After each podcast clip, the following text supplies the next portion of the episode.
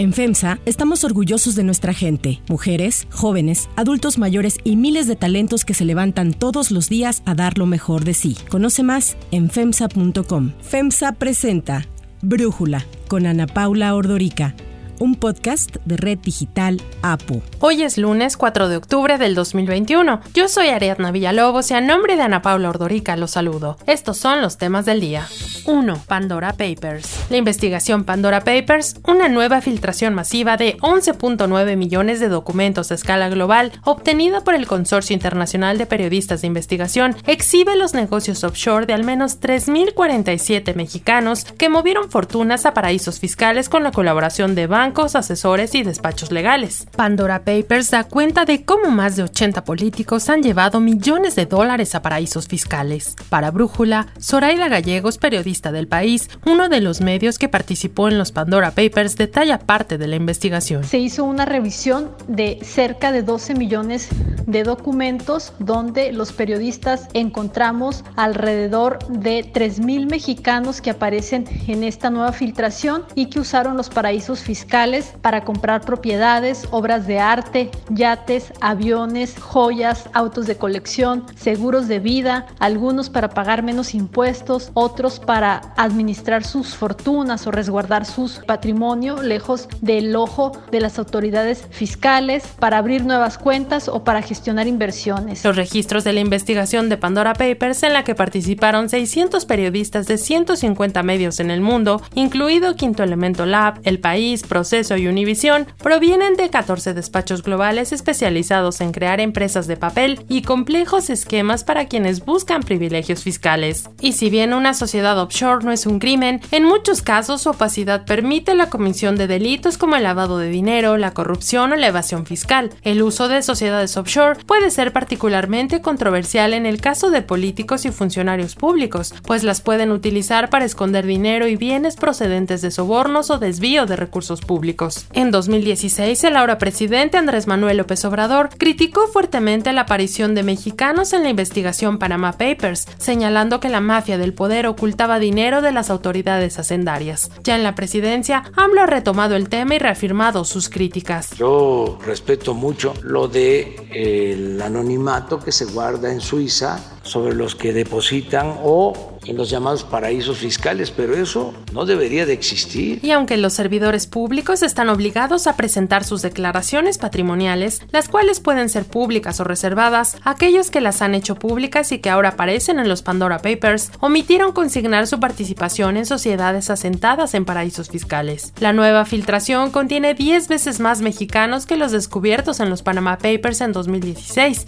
y mientras en aquella ocasión solo se documentaron a los clientes de un solo despacho, Mossack Fonseca, esta filtración revela información de clientes de al menos 10 bufetes que los ayudaron a llevar su dinero fuera del país. Más de 3.000 mexicanos o residentes de México participan en 1.241 sociedades anónimas, 600 fideicomisos y 72 fundaciones difíciles de rastrear situadas en 22 jurisdicciones del mundo. Ahora en los Pandora Papers aparecen políticos cercanos a López Obrador, además de hijos y hermanos de exgobernadores del PRI y del PAN, altos funcionarios estatales y políticos del Partido Verde, partido aliado de la 4T. 20 de los 80 políticos y familiares que aparecen en los Pandora Papers movieron en las últimas décadas alrededor de 30 millones de dólares a jurisdicciones que ofrecen privilegios fiscales. Uno de los perfiles que aparece es el de Julio Scherer Ibarra. Él hasta hace unas semanas consejero jurídico de la presidencia y uno de los hombres más cercanos a López Obrador. Aparece vinculado a una estructura offshore y a un departamento en Miami, Florida. En marzo de 2011 recibió las 50.000 acciones de una sociedad de papel de las Islas Vírgenes Británicas llamada 3202 Torn Ltd, la cual controlaba la empresa de Florida denominada 3202 Torn LLC,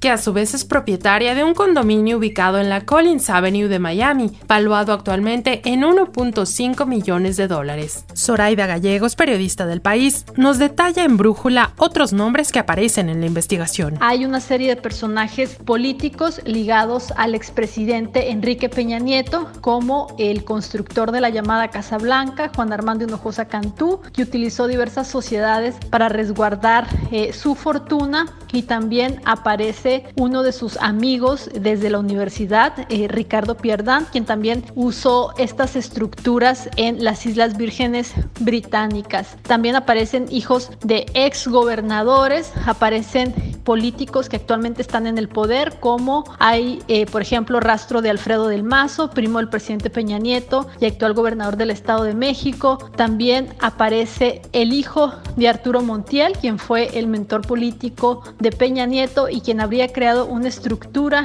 en 2005, justo unos días antes de que su padre terminara el gobierno a cargo del Estado eh, mexiquense. Pero también en esta nueva filtración aparecen empresarios y multimillonarios muy conocidos en México, como Germán Larrea y María Asunción Aramburu Zavala. El titular de la Unidad de Inteligencia Financiera, Santiago Nieto, reaccionó a nombre del gobierno federal, indicó que están al tanto de la investigación y confirmó que la UIF ya inició la investigación, cumpliendo con el compromiso del presidente López Obrador de combatir la corrupción. 2. Reforma eléctrica.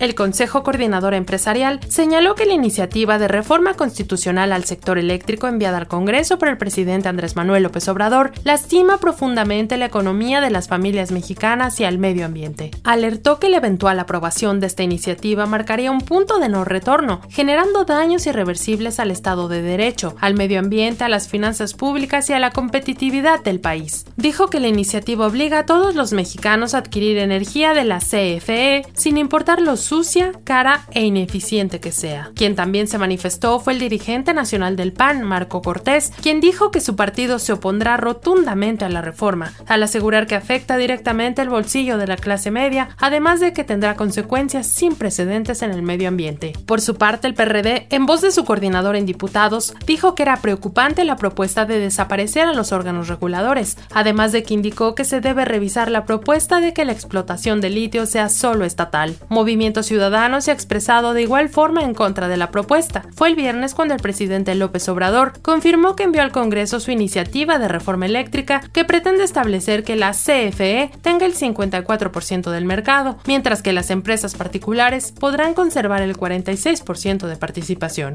Además, establece que todo el mineral de litio que hay en el subsuelo del territorio nacional es de la nación. El propósito de que se garantice la energía eléctrica a precios justos para todos los mexicanos, que no haya aumentos por encima de la inflación. La reforma constitucional de AMLO requiere 333 votos en diputados para poder ser aprobada. Morena y sus partidos aliados cuentan únicamente con 277, por lo cual estarían buscando 56 votos en los partidos de oposición, los cuales podrían darse especialmente en la bancada del PRI, reafirmando una vez más la alianza PRI-MOR.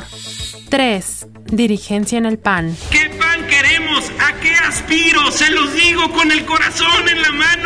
A dejar un pan mejor que el que recibí. El Consejo Nacional del PAN ratificó este fin de semana a Marco Cortés como presidente del Comité Ejecutivo Nacional del PAN para el periodo 2021-2024, con lo cual será él quien esté al frente del partido para la elección presidencial. Marco Cortés agradeció a los consejeros del partido el respaldo unánime recibido y convocó al panismo un cierre de filas para enfrentar con éxito las elecciones que se celebrarán el próximo año en seis estados y las de 2023 en dos entidades más. Acción Nacional se tiene que poner en el centro de la geopolítica del país. Vayamos con todo, vayamos unidos, porque en el 2024 debemos corregir el rumbo de México. El panista llamó a todos los militantes del partido a no prestarse a la simulación, pues reconoció que existe el riesgo de que las ambiciones personales le jueguen en contra al partido. Sostuvo que México necesita al PAN para articular a la oposición en el país. Marco Cortés aprovechó para hacer un llamado a que, ante la persecución política contra Ricardo Anaya y el gobernador de Tamaulipas, Francisco García Cabeza de Vaca, se cierren filas y se les defienda.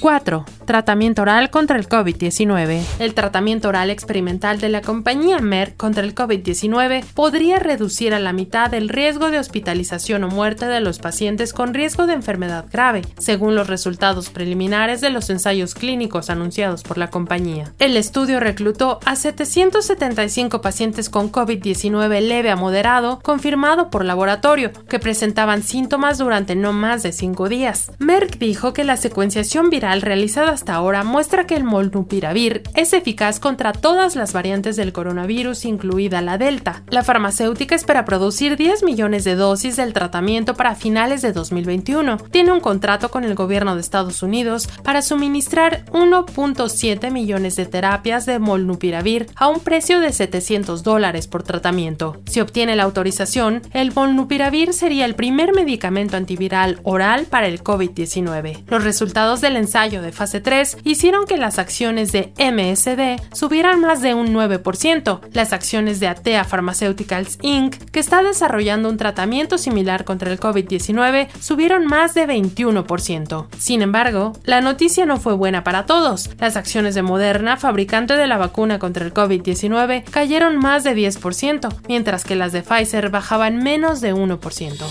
5. Trump y Twitter. As the lead class representative a major class action lawsuit against the big tech giants, including Facebook, Google, and Twitter, as well as their CEOs Mark Zuckerberg, Sundar Pichai, and Jack Dorsey. Three real nice guys.